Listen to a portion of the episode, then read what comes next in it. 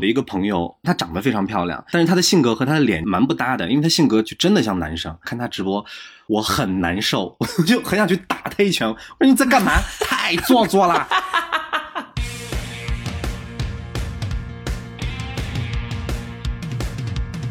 欢迎收听备忘录。你好，我是 Bessy 李倩玲。从二零幺七年往前的二十七年时间里，我一直服务于全球最大的广告集团 WPP，曾经担任 WPP 集团中国区的 CEO。我目前的身份是名投资者，运营着一家由我自己创立的早期战略风险投资 Within Link 贝西投资协作体。大家好，我是 Jenny 刘雨静，一个长期关注广告营销行业的媒体人。我会和 Bessy 一起主持这档节目，观察有趣的创意是我的工作，也是我的兴趣所在。在全新升级的备忘录中，我们关注广告营销行业的前世与今生，关注科技如何助力商业。我们也关注为什么广告具有改变我们行为的力量，为什么广告与我们每个人都息息相关。二零二零年备忘录，期待您继续和我一起进入每一个正在发生的商业现场。现在签的人年纪越来越小，比如说初中生、高中生，因为那些二十多岁的上大学的或者已经在工作的，基本已经签不到了。哦，真的啊！哎，但是 B 站的春晚为什么会请钢琴王子理查克莱德曼？这个好像是我这个年代的才会干。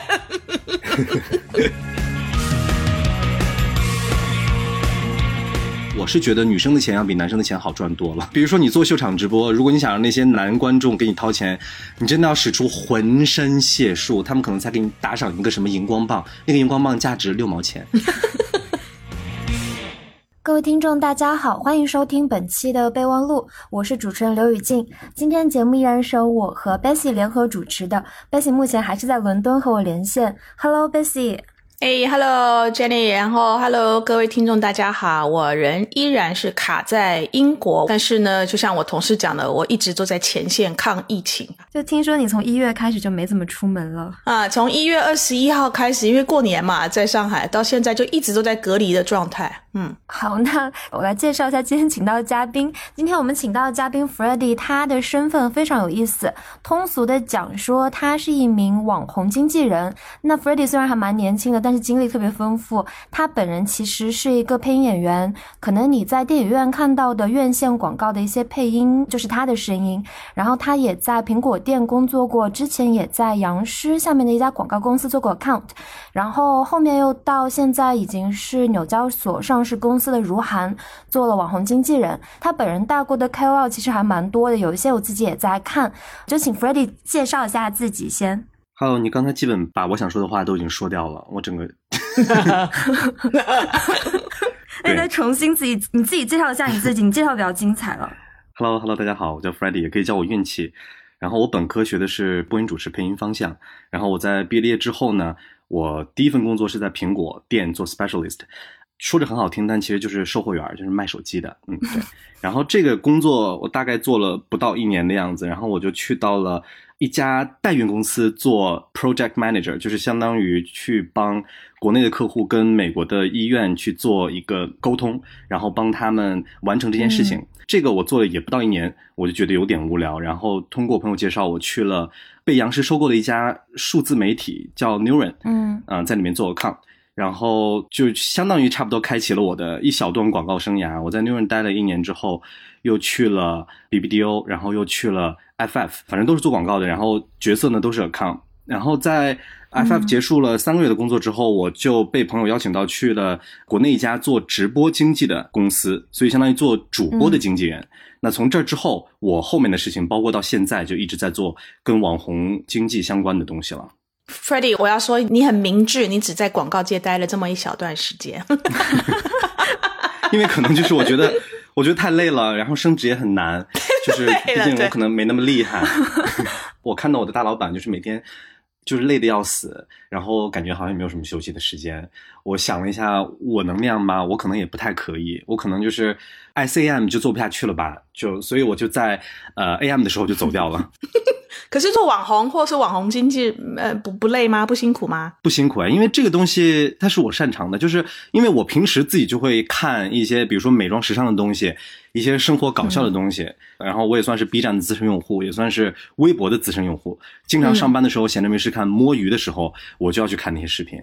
有的时候我看到那些视频，我都会觉得也没有在好笑，为什么能红呢？就是我经常在想这个问题。哎，那我我我想问，就是呃，在你到如涵之前，你是在一个直播的 MCN 对吗？就是我之前看到有有人讲说，那个 MCN 其实有分好几类，比如说像如涵这种叫做淘品牌的，是电商网红，然后像直播的网红孵化和这种淘品牌的电商网红孵化是不一样的，对吗？呃，完全是两个体系。就是我最开始的那家直播经纪公司呢，我们的主播一般都是女生嘛。嗯那女生的话，她的受众一般都是直男群体，就是我们是做秀场直播的，就是我的目的就是说让那些直男的观众来给我打钱，来给我打赏，这个是我们的主要收入之一。哦那后来我到了如涵之后。如涵那些 KOL 也是以女生为主，但是有一个非常本质完全不一样的点，就是那些受众是女生，就是她是女生，但她本身要是吸引女生，她要去吸引女生去跟着她买东西，所以吸引直男和吸引女生是完全完全两个体系的。哦，这这里面的差别在哪里？比如说吸引女性跟吸引男性差别。比如说我是一个秀场主播的话，那我可能就要去演成另外一个人。首先，他们美颜开的非常大，然后就是全程都是那种、在我看来是很做作的状态，但是男生就很喜欢。嗯，然后他们也不能公开自己的恋情，就是他们在直播的世界里就要永远单身，就可能到死都要单身这种，就是永一辈子不能找男朋友。然后也不能跟任何男性有接触。有一个故事是这样的：之前我的一个朋友就是在做主播嘛，然后我当时也是在做他的经纪人。嗯他每次来上海找我玩的时候，我们一起出去吃饭。但是每次他只要一开直播，我就完全不能讲话，因为有一次吃火锅的时候，我好像让他帮我加了一个什么东西，他那些呃观众有听到我的声音，就疯狂在弹幕里问这是谁，这是谁。然后他没有回答之后，那些弹幕可能还会说一些难听的话，就是蛮夸张的其实。但是如果到了如涵之后，那些 KOL 他们就整个就比较自由，然后比较舒服开心的状态。嗯因为我们有很多女生的 KOL，我们会给他们做内容线嘛，他们内容线都有一条线叫做秀恩爱的线。因为女我不知道为什么女生就很喜欢看别的女生秀恩爱，就可能自己谈不到男朋友，就是就把希望寄托到别人身上吧，就他们很喜欢看别人谈恋爱，然后。这个秀恩爱的这条线也都非常吸粉，就是屡试不爽。假如说你是个漂亮女生，你男朋友长得也还可以的话，那么我们一定会安排你做一些内容的副线是关于秀恩爱的。哦所以相对来说，在如涵那些 KOL，他们就整个就舒服很多，他们不用说每天就是出门我必须要化妆，然后我要演成另外一个完全不是我的我。就是在如涵做 KOL 的话，他们就相对来说更加做自己，然后更加自由。嗯，哎，我我想起来，我认识你那朋友，你那朋友后来不是去如涵了吗？对所以就是他前期，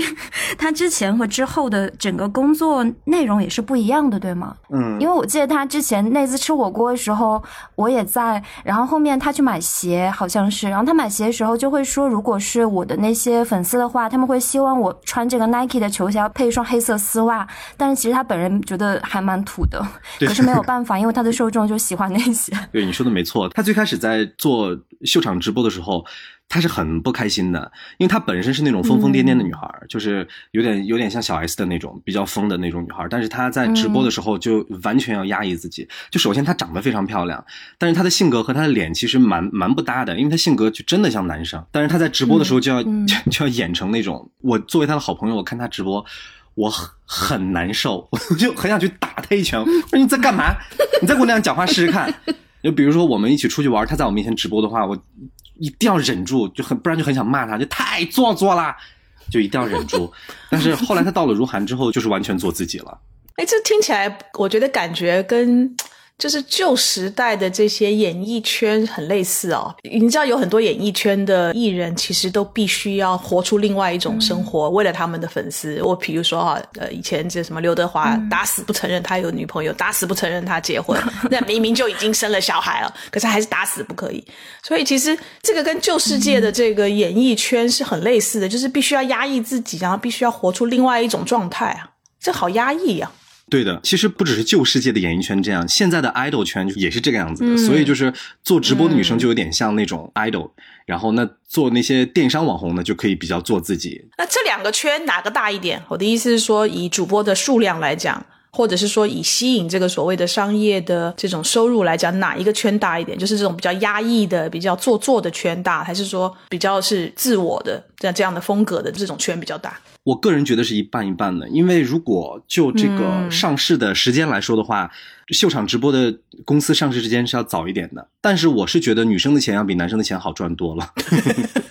你说赚这个钱指的是说赚用户的钱，还是说赚这个厂商的钱？呃，就是让用户给你掏钱这个行为，就比如说你做秀场直播，如果你想让那些男观众给你掏钱，你真的要使出浑身解数，他们可能才给你打赏一个什么荧光棒，那个荧光棒价值六毛钱，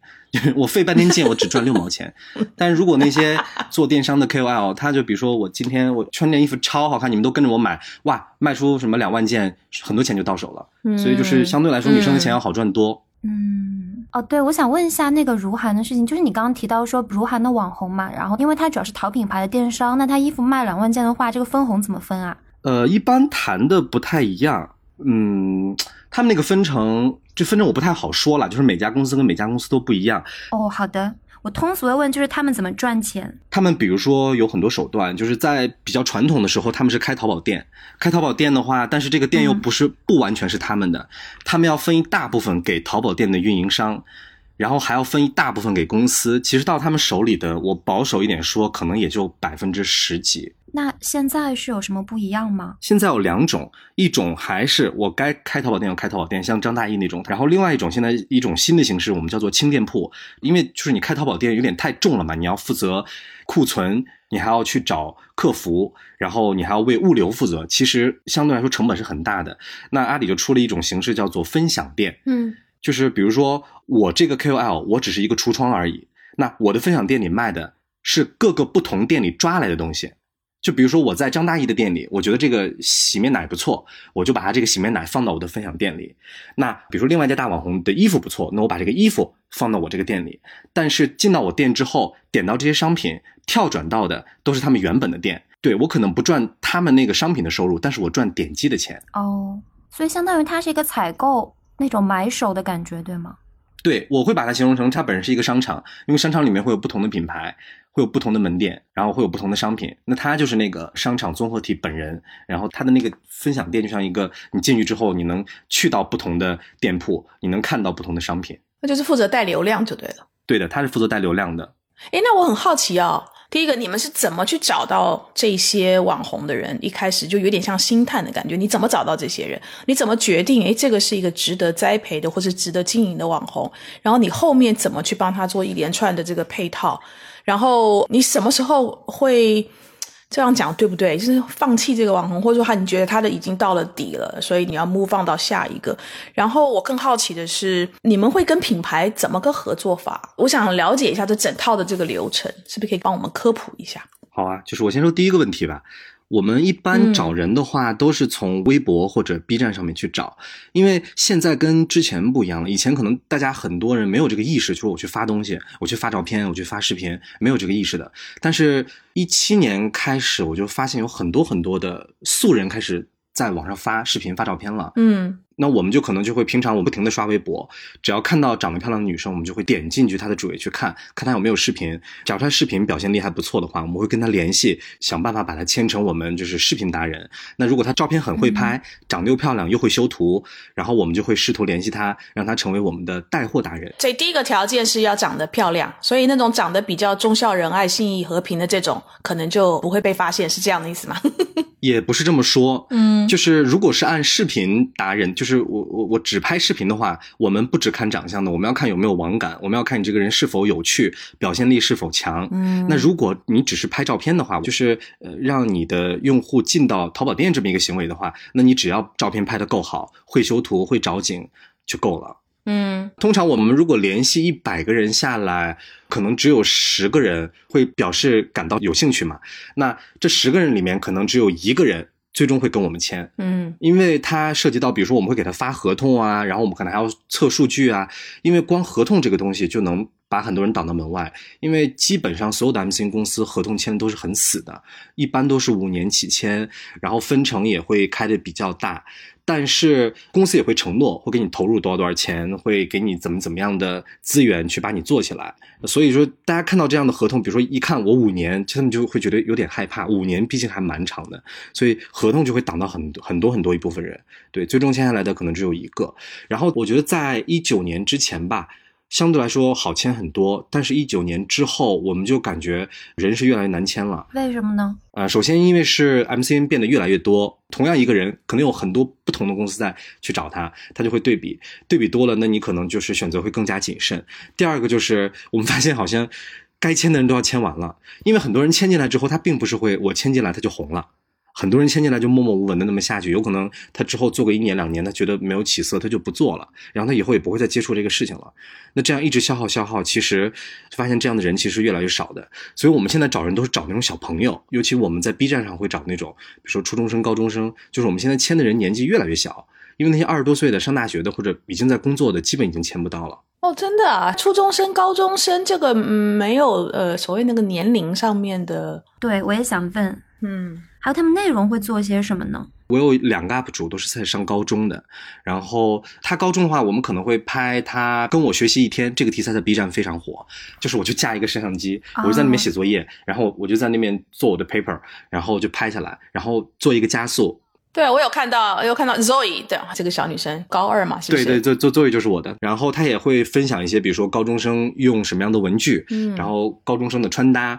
然后高中生的妆容。因为你上学，你跟成年人肯定是不一样的，你总不能画那种撸那种很大很大的妆，或者化那种 drag queen 的妆容是不可以的。所以就是你肯定要化那种比较日常、比较清新的妆容。嗯，然后她还会拍自己学校的日常，因为因为现在我们签的很多高中生，呃，有的是国际高中，有的是那种重点高中。嗯，可能普通高中的我目前还没有接触过哈，就是我接触都是一些学历较高的，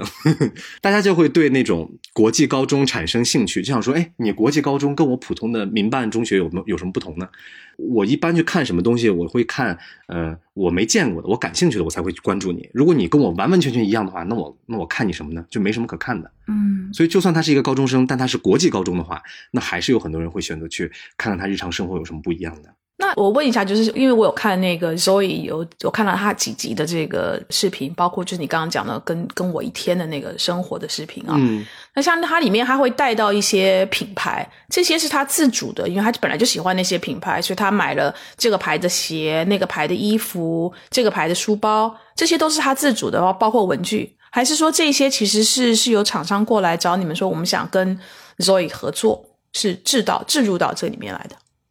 嗯，大部分是他自己的，然后有一些小部分是厂商来找的，因为我们的愿望当然是希望他所有出现的商品都是厂商的，这个是我们的终极愿望。但是这样是不行的，因为一是粉丝会非常反感你每一个视频里面有大量的广告，那粉丝就会就觉得你为了赚钱不择手段，然后为了赚钱你就不拍自己的东西，然后会选择取关，很多人是这样的。那第二个就是实际上也其实也没有那么多广告来找我们，我们是希望有很多广告来找。但是最后发现，哎，你其实也就还好，一个月可能也就一两个这样，所以大部分还是他自己的东西。所以你们这边跟品牌就是广告商的合作，目前还不算太多，是吗？还是说整个 B 站这种比较深度的跟品牌的合作，普遍来讲都还是比较少？其实蛮多的，哎，嗯，就只不过说没有量那么大，因为比如说我 UP 主或者博主拍视频的话，我不可能每天都要拍吧？对，就是大家都是一般一周才出一个视频。那一个视频里面，它是可以放商品的量是有限的，嗯，所以就其实也是有，而且我们一家 MCN 不止一个红人，就是一般都会有几十个甚至上百个，所以其实单子量是很大的，只不过分散到那些个人上面，就其实就没那么多了，嗯。我问一下啊，因为 Freddie 你在广告界因为也待过好一段时间嘛，嗯，你的观察就是你觉得普遍来讲，广告商、品牌商他们懂得怎么在 B 站里面，就是运用 B 站这个蛮特殊的一个就是年轻人的这个天地里面，他知道怎么品牌跟这些内容上面去做一个比较理想的结合吗？还是你的观察是他们比较还是用？我们讲就是旧世界的这样的一个很粗暴的品牌的结合，想要硬插到这个 B 站里面。这个问题是一个很有意思的问题，因为是也是我一直在想的一个问题。嗯，我本来一直以为他们都是懂这个平台的，所以他们才会投这个平台。但是就我从做微博、做 B 站这么久以来，我发现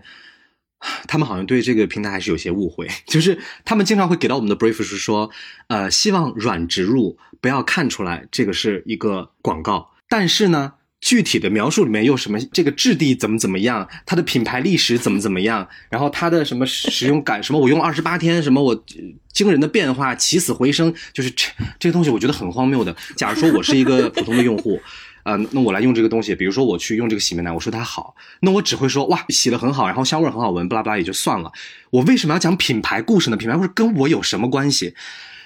就只是一个比方，就是他们会有那种很无理的要求。但是我如果按完全按照他这个拍出来之后给到他看，他就会说，啊，那我们有一个 concern，就是说会不会这样太硬啦？什么？不是你让我这样讲的吗？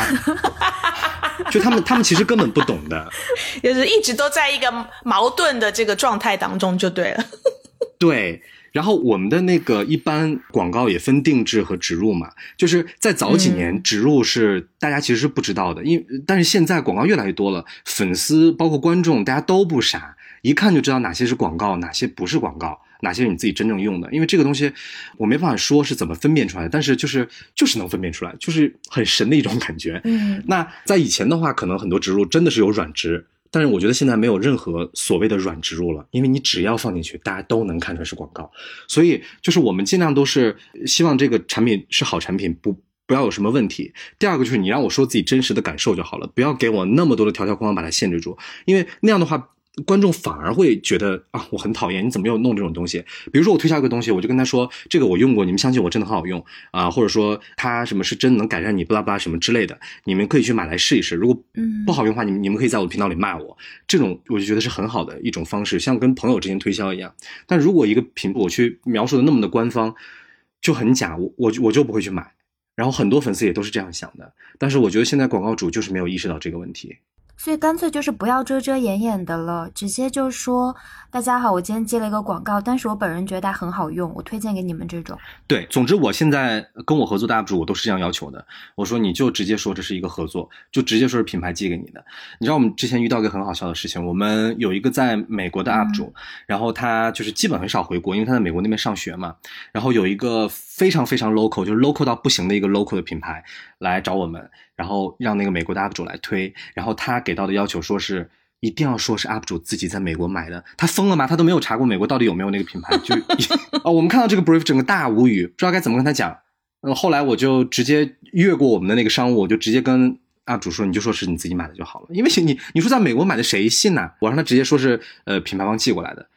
我看到有一个可能也是你们公司代理或是经营的，叫贺林，是不是 Healing？嗯，对的，对的。对，我看他视频蛮有意思，就是他因为可能还很年轻啊，所以他的皮肤的状态呢，不化妆的素颜的时候，他其实皮肤状态不是那么的理想的。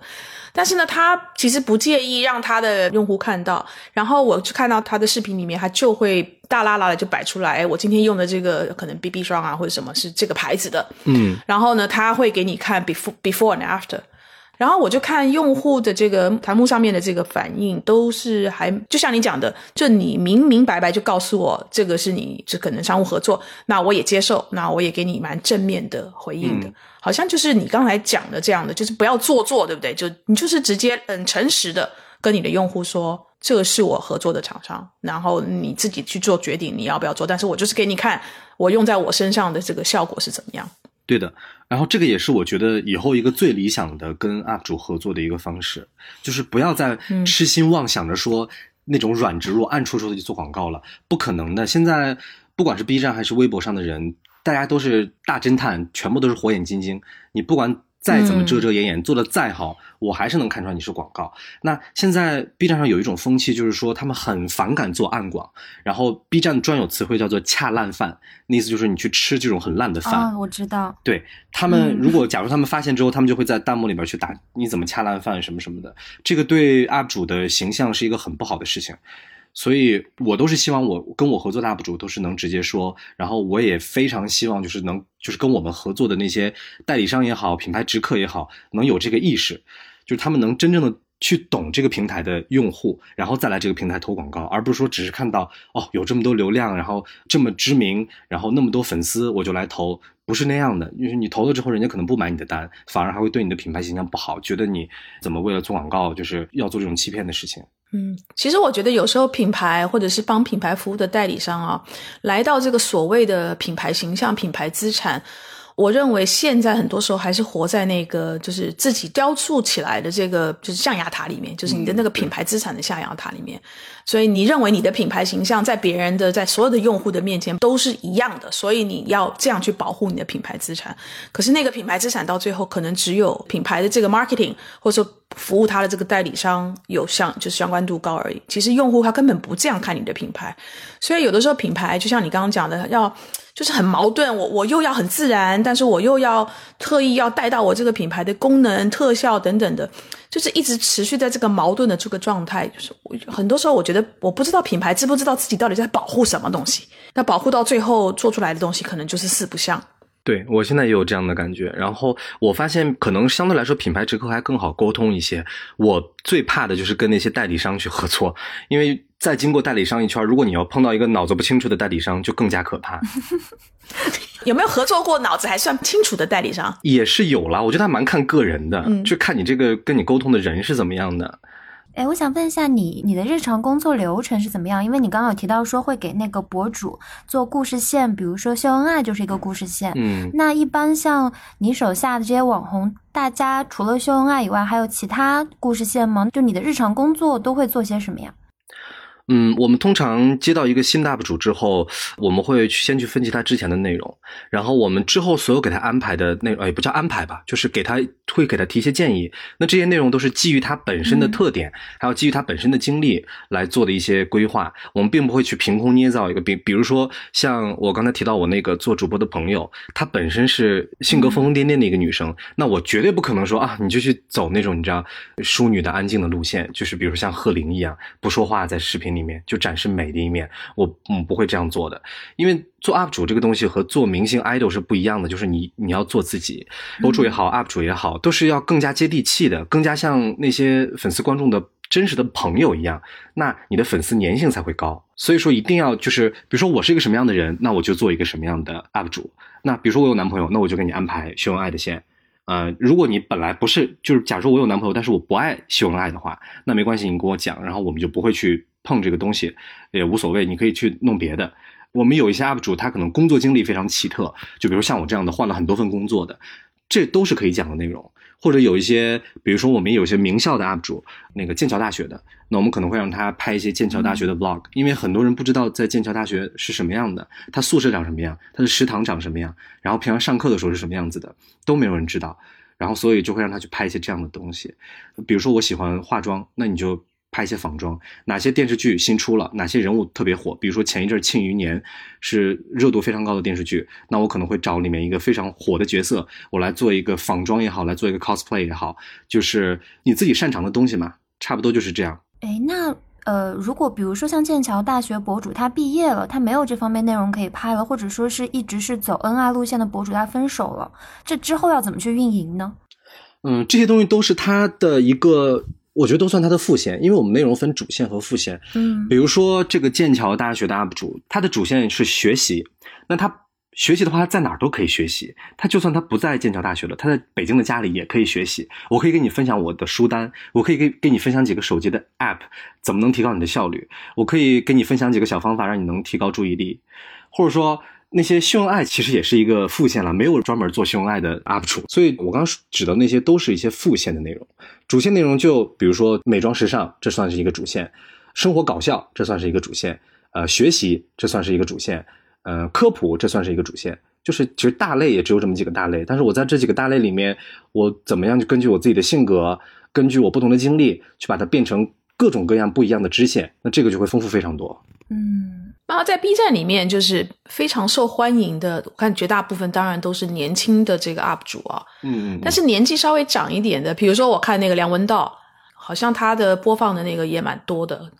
所以你觉得在 B 站里面，如果是属于嗯像像我们这种比较大龄的，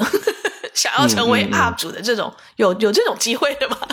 当然是有，但是前提是一定要非常有东西。就比如说，嗯，如果高晓松来做 UP 主的话，绝对会非常多人看。那是因为他之前有一个积累，就是说大家看过他的小说，知道他嗯讲历史的东西，讲一些传说的东西，或者讲一些文化的东西，他都能讲得非常好。他像一个说书人这么样的一个角色，那他可能就能做好。包括您您刚才讲的梁文道，他也是非常有东西的人。其实很多人管 B 站叫学习平台嘛，嗯，因为你会看到 B 站上有很多教程、很多的学习资料都在上面，就是因为上面大学生和高中生、初中生很多。那那些初中生、高中生、大学生，他们是 B 站非常早一批的。的用户，就他们把 B 站做了起来，所以就是说这个习惯也好，这个习俗也好，就流传至今。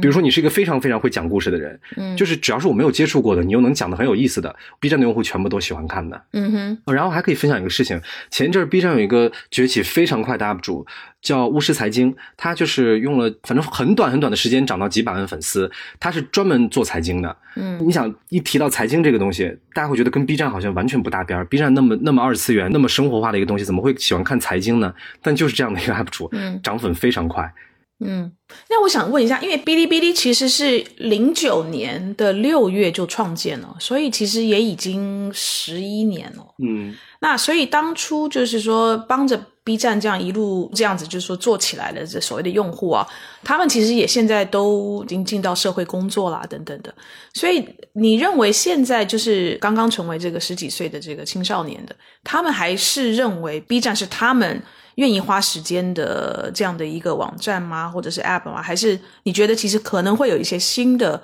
平台针对这些可能就是九零后、零零后之后的小朋友有有一些新的苗头的出来？我个人觉得目前来说，B 站现在虽然也涌入了很多八零后的用户，但是它的中坚力量还是比较年轻的人，其实就是他们的活跃度会更久。虽然说我可能总数我可能比不过那些八零后、七七零后，就是或者像我们这样九零后的人，但是他们的活跃度，就是那些呃，比如说零零后啊，或者再更小一些的，他们的活跃度是非常厉害的。所以我觉得他们还是中间的力量。然后我觉得 B 站之所以为什么能招来这么多年轻的人，就是一个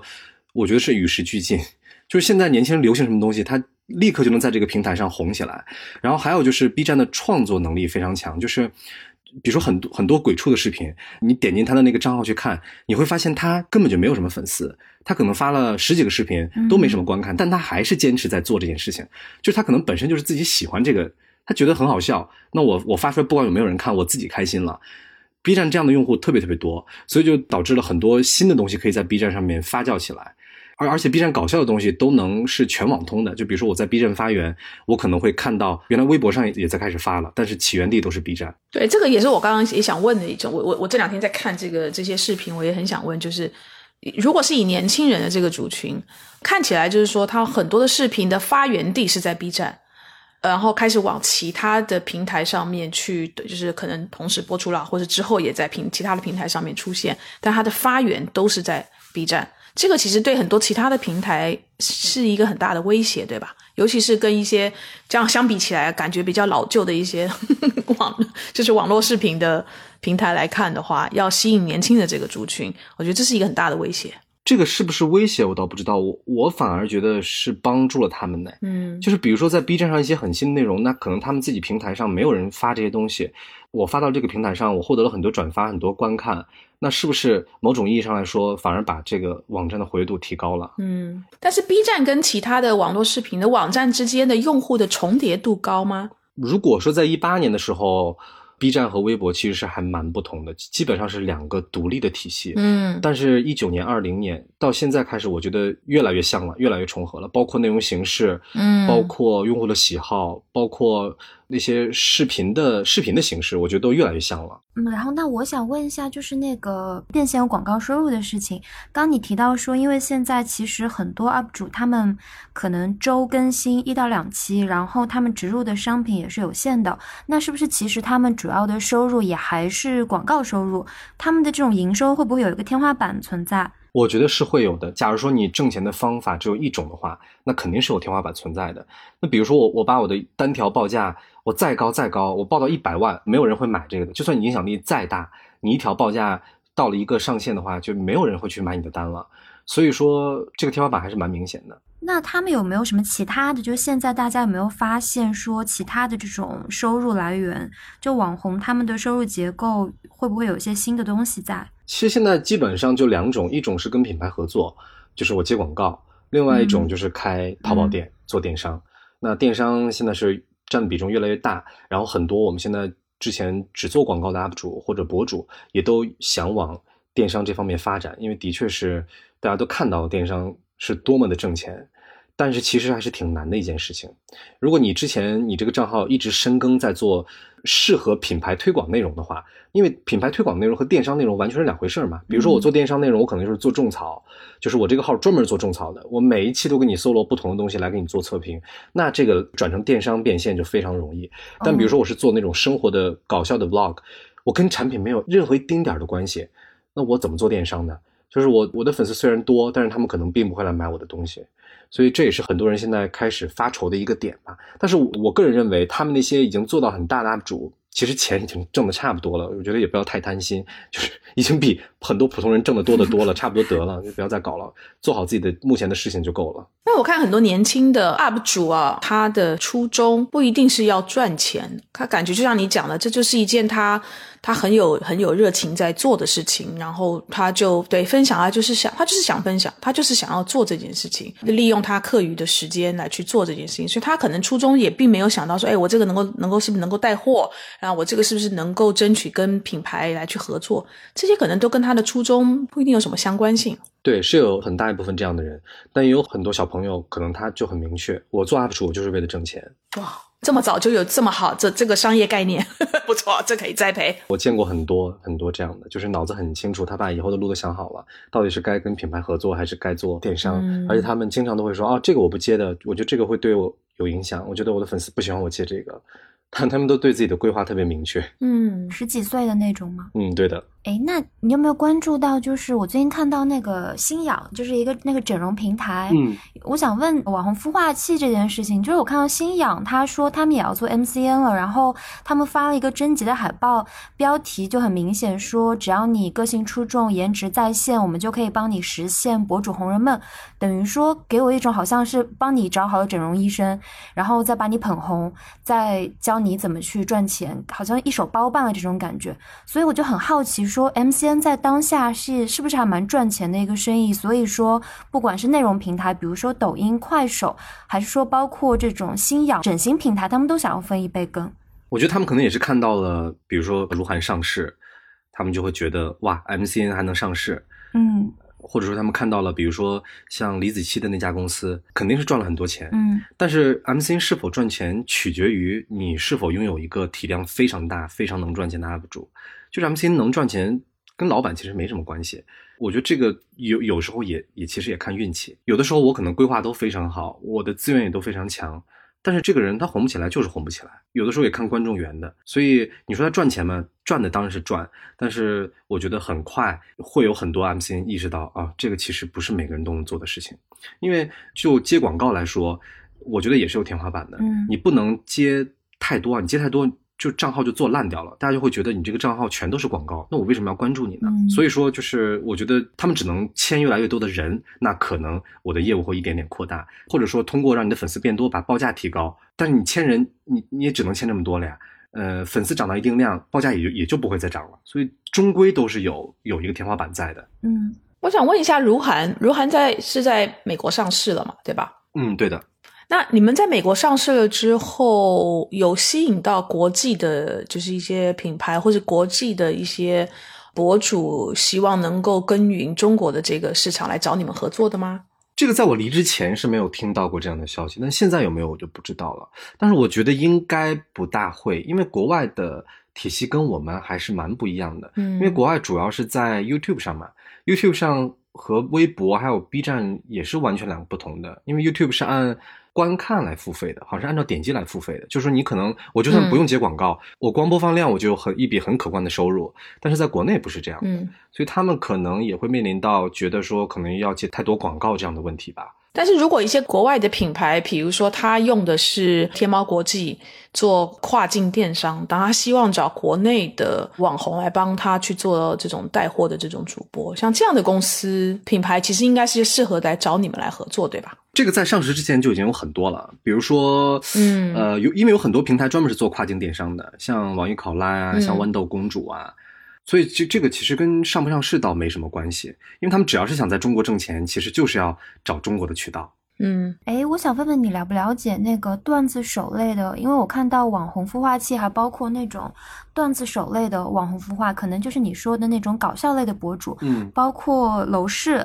呃，牙仙就是其实他们手下有一大批是早期微博很活跃的那种所谓的公知大 V 那种的，嗯，然后像这些这种网红，现在我感觉好像没有以前那么风生水起了。你有观察到说他们现在发展的怎么样吗？比如说楼市啊、牙仙这些，他们下面的一些微博大 V，好像现在主要是不是就是以接那种文字模板都是一样的那种广告为主？对我们都会叫管他们叫营销号。就是比如说牙线也好，楼市也好，他们其实都是很大的营销号的公司。他们那些做的不是他们个人做的是号，那些呢发广告就只能发一些像电视广告一样的东西了。就是我给你统一分发的模板，你来发，我只要一个曝光露出就好了，我可能不考虑转化。那同时这样他们的报价也都会非常低。所以那个效果如何呢？效果肯定不好啊，因为大家都知道是营销号。嗯嗯，那我可能我只只求一个曝光吧。我根本就没有在管什么转化怎么样，口碑怎么样的。那那个视频节目类网红孵化器呢？比如说就是什么暴走大事件这种，现在火怎么样？嗯，还是有一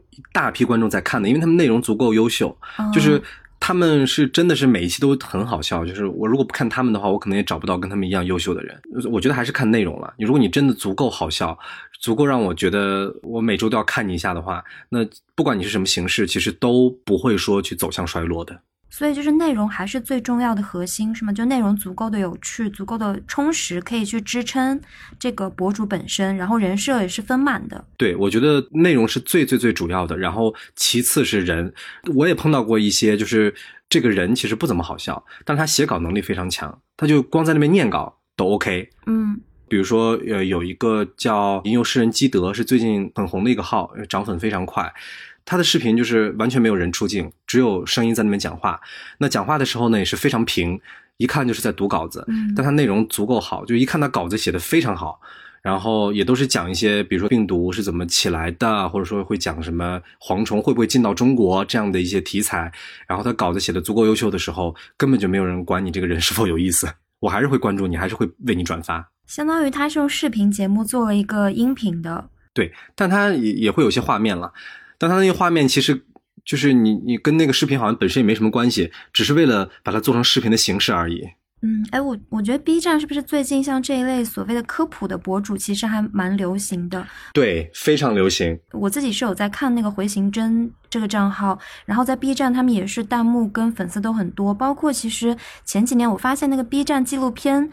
很多人都订阅，然后我就发现，哎，怎么大家其实现在很愿意在 B 站上面看科普啊，然后纪录片这种形式。对，所以说现在就说大家都说 B 站是一个学习网站嘛，就是在疫情期间，大家不是都不能出门嘛，就是大家在家里待着的情况下，比如说我想学习也好，我想娱乐也好，其实发现都可以在 B 站上进行的，因为你在 B 站上搜很多教程，你不管是后期的教程，或者说我学唱歌的教程、乐器的教程。或者一些什么我怎样提高高考分数的教程都是有的，而且都做的还蛮好的。嗯，哦，所以我还发现一个问题哦，B 站用户真的求知若渴，他们对知识非常的渴望，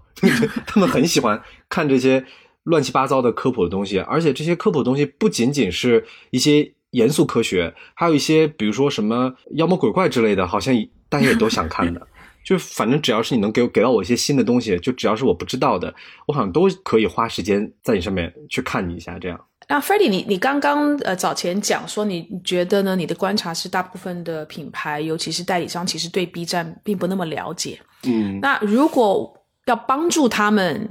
对 B 站比较了解，你觉得比较有效的方法到底是什么？如果是我的话，我会让他们多看弹幕和评论。就是比如说你投了这个广告之后，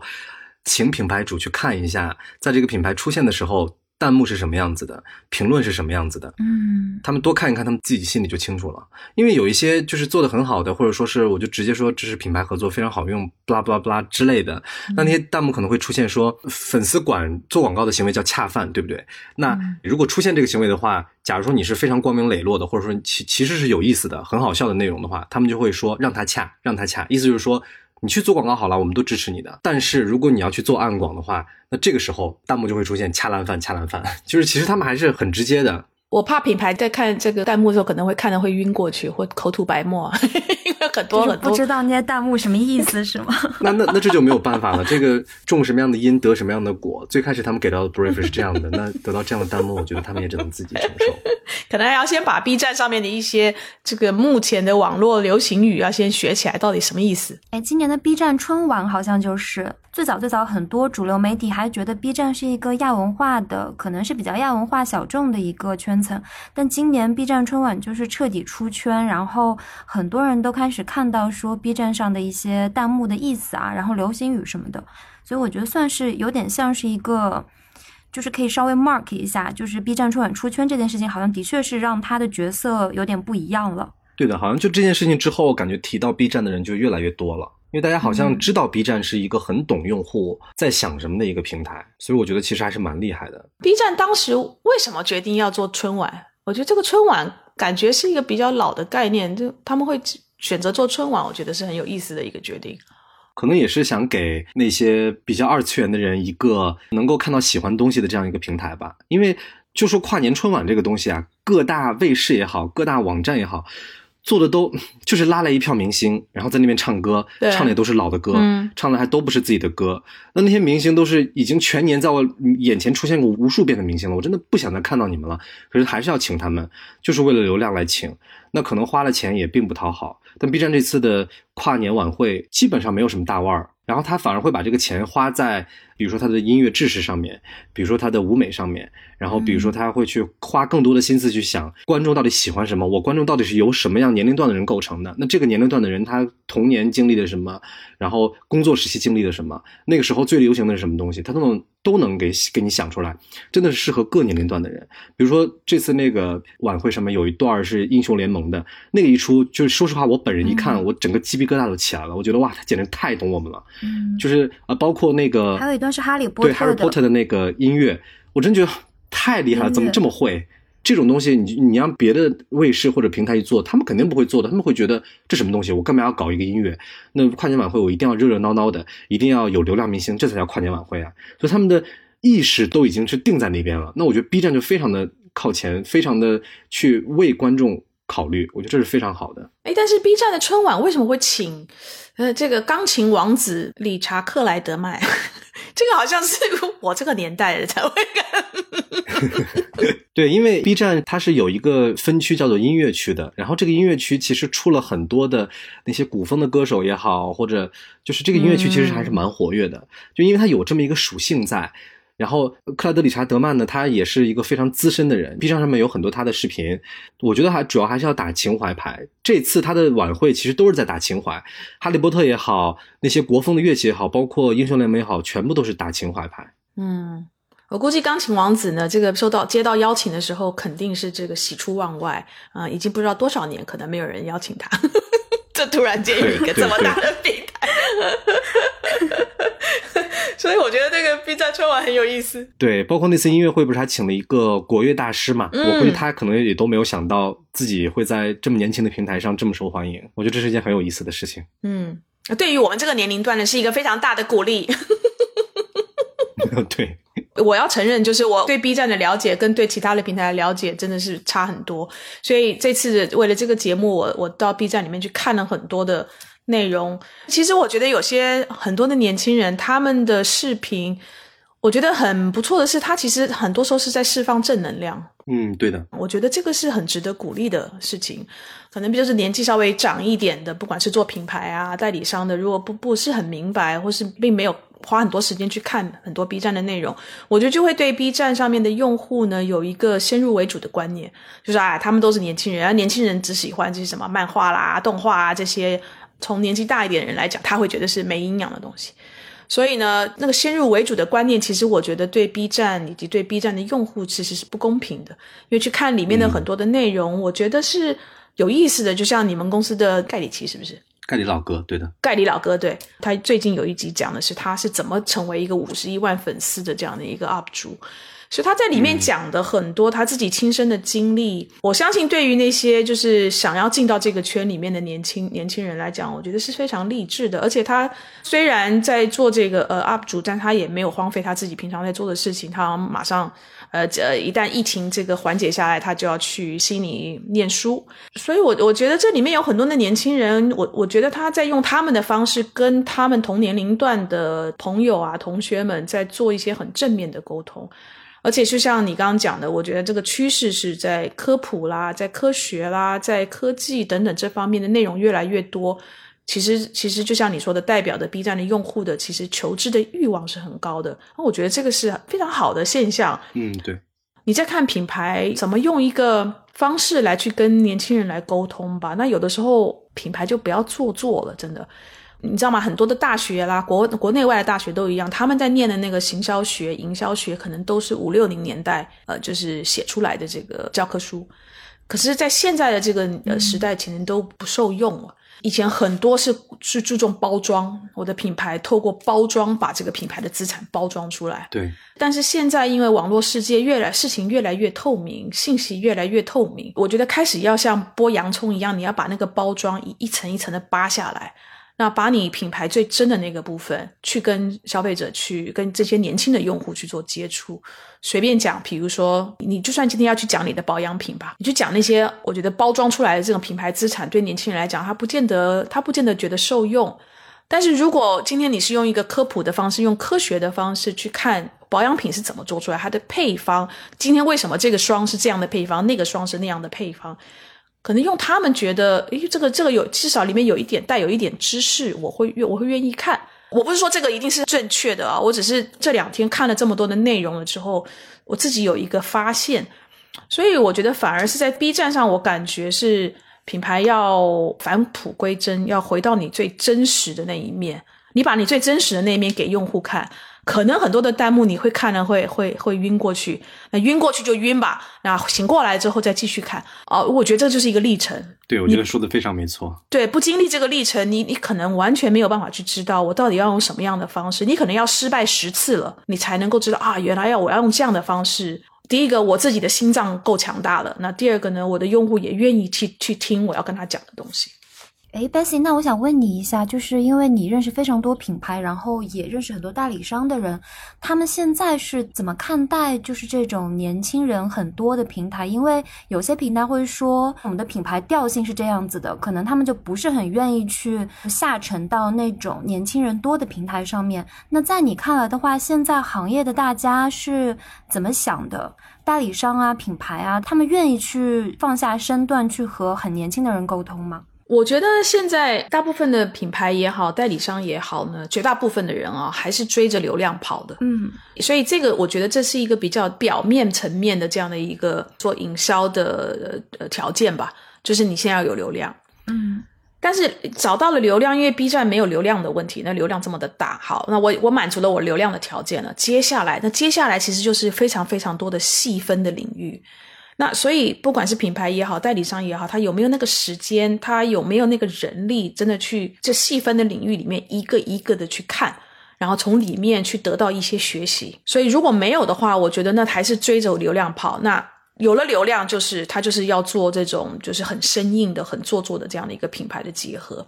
那我觉得，为什么现在很多时候还是选择一个比较生硬的手段的结合呢？是因为我觉得品牌可能还不愿意去离开它的那个品牌的神坛吧，就不愿意从神坛走下来。嗯，这就是我讲的。我觉得现在因为网络让所有的事情变透明，你品牌可以用你的品牌的角度去说你的产品多好等等，但是消费者有他自己非常非常多的方法去了解你的这个品牌到底。别人怎么看你的品牌？别的用户怎么看你的品牌？别的国家的用户怎么在用你的这个品牌？所以它是没有国界，然后所有的信息都透明。所以在这样的情况之下，我觉得品牌必须要从那个神坛走下来。那为什么很多的像刚才 f r e d d y 讲，代理商更不懂？其实严格讲起来，我觉得代理商也很可怜，因为呢，他们今天要去就是去跟比如说品牌去推荐哈，他第一个他自己必须要去研究。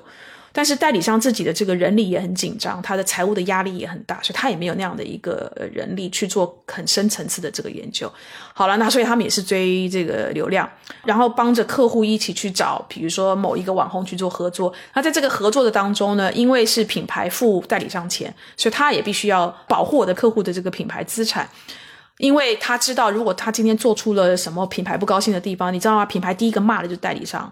而且其实很多的品牌骂代理商的时候，你们都看不见，那个骂是很恐怖的骂的。有多少人经得起品牌这样骂？对的，所以他也很害怕，就是我今天哇，万一没有没有保护好，然后弄出了一个什么我我客户不不高兴的地方，即使弹幕写的他不高兴，我可能就被客户骂到臭头。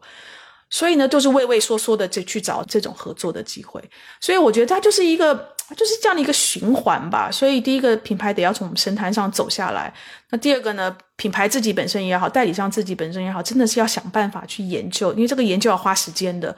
好，那我们今天节目录制真的很开心，然后也谢谢 Bessie 和 Freddie 的时间。嗯，谢谢。那我今天非常感谢 Freddie 花时间呃来上我们这一集的节目。第一个，我觉得尤其对像我啦，或是跟我同年龄层的这个营销界的人，就真今天是有一个蛮有意思的科普啊。我我其实也鼓励我们的听众里面，如果你有品牌的或是代理商的同事们、同学们，可以联系私下联系 Freddie。我觉得他可以可能告诉你非常非常多，因为他待过我们这个行业，所以他可能了解我们这个行业里面的一些的痛点。然后他现在又在网红这个网红经济的这个领域里面，然后对 B 站又这么了解。所以我会鼓励我们的听众呢，私下可以去联系一下 f r e d d y 多跟多跟他请益一下，到底怎么样跟跟 B 站或是年轻的这个族群里面去做一个比较好的品牌的合作。所以我非常非常感谢今天 f r e d d y 的时间，然后在你的声音还真是挺好听的，自己也可以做个网红。谢谢。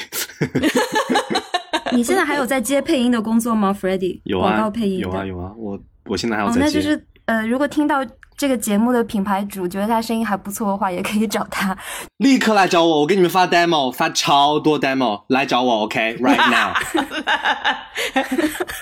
我真的很感谢 Freddie 的时间，也谢谢你们，谢谢你们。好，那我们今天节目就到这里了。然后呃，希望可以早日跟 Bessie 面对面的聊天，然后也希望未来还有机会跟 Freddie 聊天。如果 Freddie 有机会的话，也可以把你手下的呃 KOL 带过来，我们大家一起聊一聊做 KOL 的那些事情，就应该也是蛮有趣的。对啊，对啊，我们录一集节目，是你找你的这个 KOL 里面的其中的一到两个人，我们一起录一集，好不好？我觉得还跟他们直接沟通，还觉得还应该会蛮有意思的。好，我可以联系试试看。嗯，好的。那我们今天节目就到这里了，谢谢 Bessie，谢谢 Freddie，对，谢谢 Jenny，谢谢大家，谢谢 Freddie，嗯，拜拜，拜拜，拜拜。